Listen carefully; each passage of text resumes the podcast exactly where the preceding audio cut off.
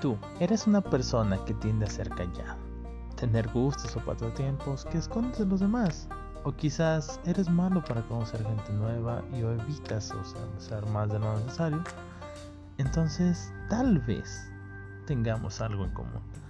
Abro mi espacio y capítulo a capítulo escucharás vivencias de cómo una persona introvertida como yo navega en este mundo que parece tan caótico y tan fascinante a la vez. Vamos, quédate y acompáñame en esta aventura.